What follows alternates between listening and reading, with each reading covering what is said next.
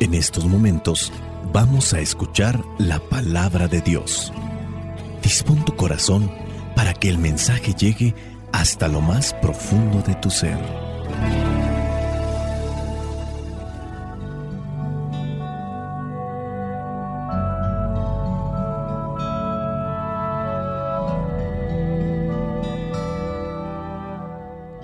El Evangelio que la iglesia nos presenta para el día de hoy corresponde a Lucas, capítulo 10, versículos del 38 al 42. Dice así, Jesús siguió su camino y llegó a una aldea donde una mujer llamada Marta lo hospedó. Marta tenía una hermana llamada María, la cual se sentó a los pies de Jesús para escuchar lo que él decía. Pero Marta, que estaba atareada con sus muchos quehaceres, se acercó a Jesús y le dijo, Señor, ¿no te preocupa nada que mi hermana me deje sola con todo el trabajo? Dile que me ayude. Pero Jesús le contestó, Marta, Marta, estás preocupada y te inquietas por demasiadas cosas. Pero solo una cosa es necesaria. María ha escogido la mejor parte y nadie se la va a quitar. Palabra de Dios. Te alabamos, Señor. Señor Jesucristo, nuestro divino Salvador. Gracias te damos por tu infinito amor.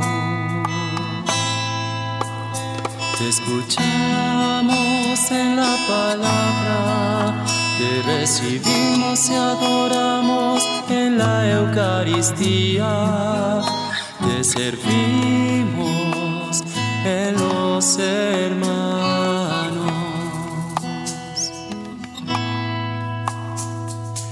Que seamos misioneros como lo quieres tú, enseñando a los hombres el fuego de tu amor. Oh, En el Evangelio que la iglesia nos presenta el día de hoy dice que Jesús llegó a una aldea. Sabemos muy bien que este lugar era llamado Betania. Ahí estaba la casa de Marta, de María y de su hermano Lázaro. Aquí en el Evangelio del día de hoy presenta que Marta lo hospedó. Pareciera ser que ella es la encargada de la casa. En otro Evangelio, en Mateo 10, versículo 11, él mismo les dice a sus discípulos, cuando lleguen ustedes a un pueblo o aldea, busquen alguna persona de confianza y quédense en su casa hasta que se vayan de ahí. Hay que tener sus precauciones. Muy posiblemente se conocieron Marta, María, Lázaro. Él se dio cuenta que eran personas de confianza que abrían las puertas de su casa y las puertas también de su corazón. Dice ahí en el versículo 12 del mismo Mateo, al entrar en la casa, saluden a los que viven en ella. Si la gente de la casa lo merece, su deseo de paz se cumplirá. Pero si no lo merece, ustedes nada perderán. Todos podemos ser portadores de un mensaje divino, un mensaje de paz, en la medida en que nosotros hagamos vida ese mensaje a las personas que nos contacten, a las personas que nos reciban les vamos a dejar ese mensaje de paz, ya sea si llegamos a una casa, ya sea si llegamos a la escuela, ya sea si llegamos al trabajo. La gente se da cuenta. Si la persona eh, tiene también una mala actitud, se va a dar cuenta quién tiene una disponibilidad a cumplir con las cosas buenas y a lo mejor muy posiblemente le va a rechazar, le va a cerrar la puerta o le va a empezar a despreciar para prácticamente correrlo.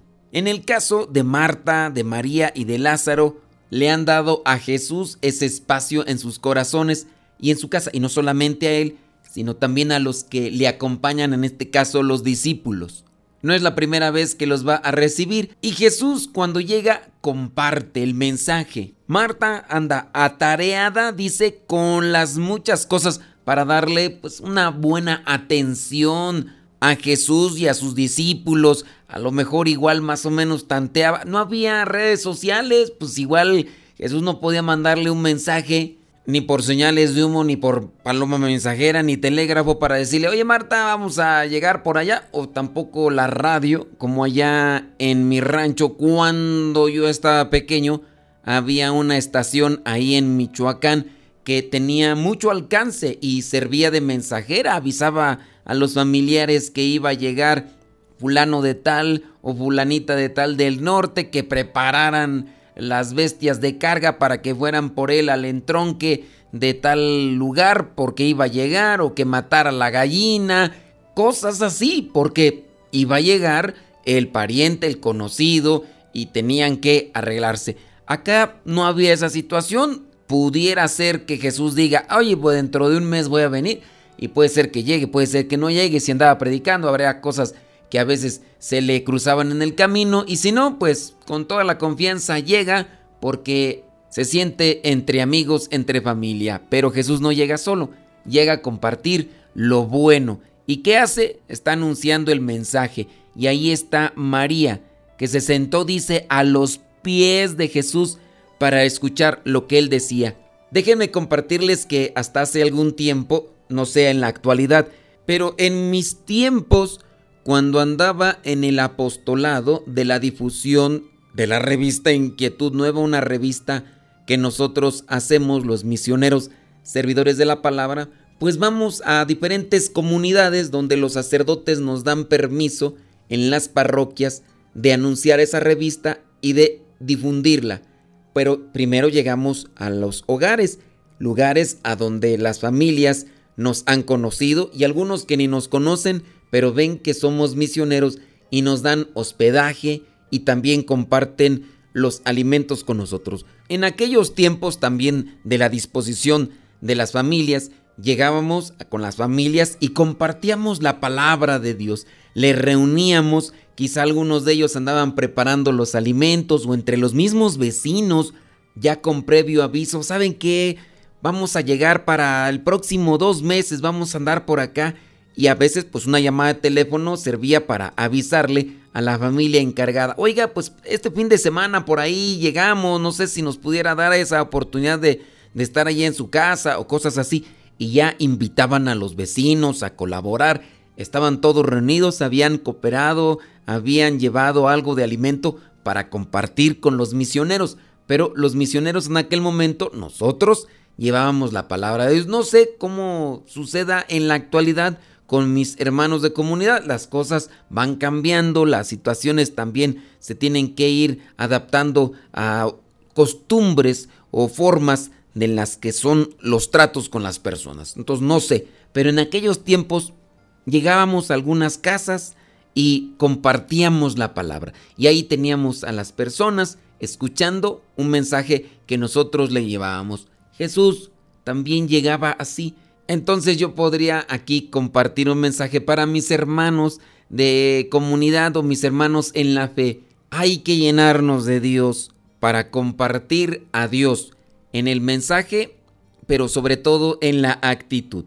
Bueno, Jesús está ahí anunciando el mensaje. María, la hermana de Marta, está sentada a los pies de Jesús para escuchar lo que él decía. Pero Marta, pues, andaba un tanto estresada andaba un tanto preocupada porque pues tenía que hacer esto, tenía que hacer aquello, pues de quién más se agarraba, pues de su hermana María, a lo mejor para coordinar, a lo mejor para hacer, y entonces con toda la confianza, tanto de Jesús para con esta familia, de poder llegar él con sus discípulos y que ellos en esta familia les atienda, tanto también Marta, con esa misma confianza, con Jesús se acerca y le cuestiona, Señor, ¿no te preocupa nada que mi hermana me deje sola con todo el trabajo.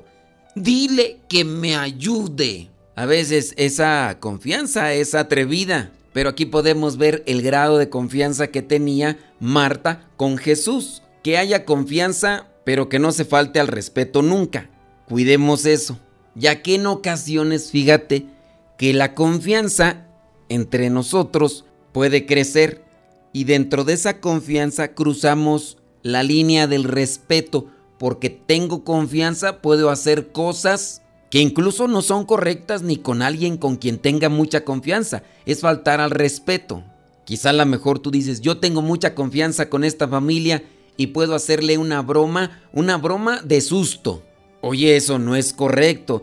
Tengo tanta confianza que les voy a contar un chiste que no puedo contar con las demás personas, y que solamente lo puedo contar con personas muy pero muy cercanas para que no se escandalicen. Oye, mira muy bien lo que estás haciendo. Ni bromas, ni sustos, ni tampoco comentar cosas que sobrepasen. Hay que tener respeto para uno mismo, pero también para con los demás. Entonces, con base a esa confianza, tengamos cuidado, porque se puede pasar de la raya y entonces de la mucha confianza, después se puede abusar. Y de la tanta amistad puede comenzar la mucha distancia por esa, ese inconveniente que se dio por ese abuso de confianza. En la misma confianza que tiene Marta, para pedirle a Jesús que le diga a su hermana que se ponga a trabajar, que se ponga a ayudarle, Jesús también en esa misma confianza le dice a Marta, Marta, Marta, estás preocupada y te inquietas por demasiadas cosas, pero solo una cosa es necesaria. María ha escogido la mejor parte y nadie se la va a quitar. Entendemos pues aquí que lo mejor de todo será escuchar al Señor. Si hemos aprendido a escuchar bien a Dios, sabremos que es lo más puntual, lo más importante, lo más necesario en ese momento. Cuidemos también nuestras emociones en estas situaciones que se pueden dar, como por ejemplo demasiado estrés, demasiada preocupación, demasiada angustia.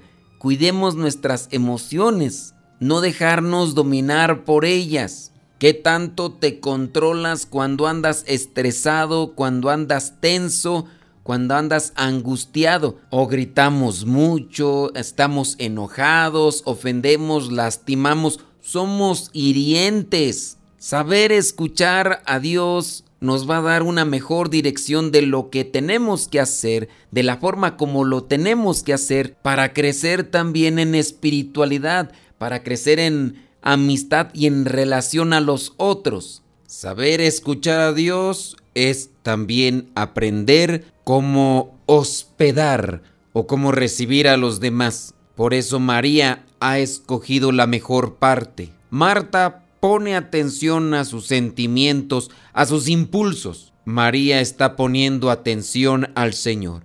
Que nuestro corazón se disponga para escuchar atentamente lo que Dios nos dice todos los días y que no se quede solamente en la escucha, sino que aquello que ya hemos escuchado lo pongamos al servicio de los demás y lo reflejemos con nuestros actos. Amabilidad paciencia, comprensión, caridad. Cuánto me amas Jesús, infinito tu amor, moriste para salvarme. Cuánto me amas Jesús, es tan bello tu amor, viniste a redimirme. Todo en ti es amor. No merezco tan perfecto amor.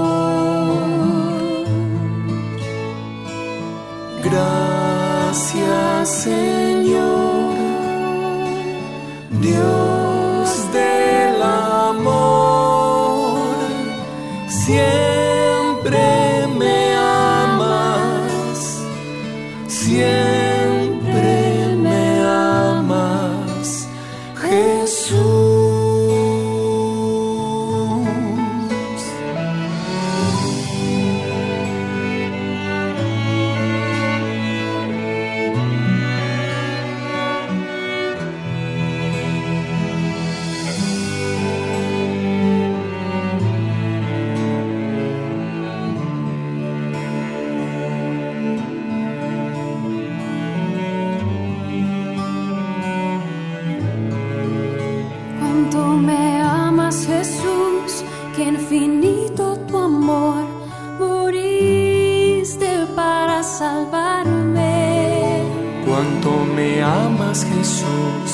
es tan bello tu amor. Nos ponemos ante la presencia de Dios para que nos ilumine los pensamientos, nuestras ideas y que nuestras palabras y acciones sean un reflejo de su presencia en cada uno de nosotros, que cada día nos vayamos moldeando a su imagen y semejanza.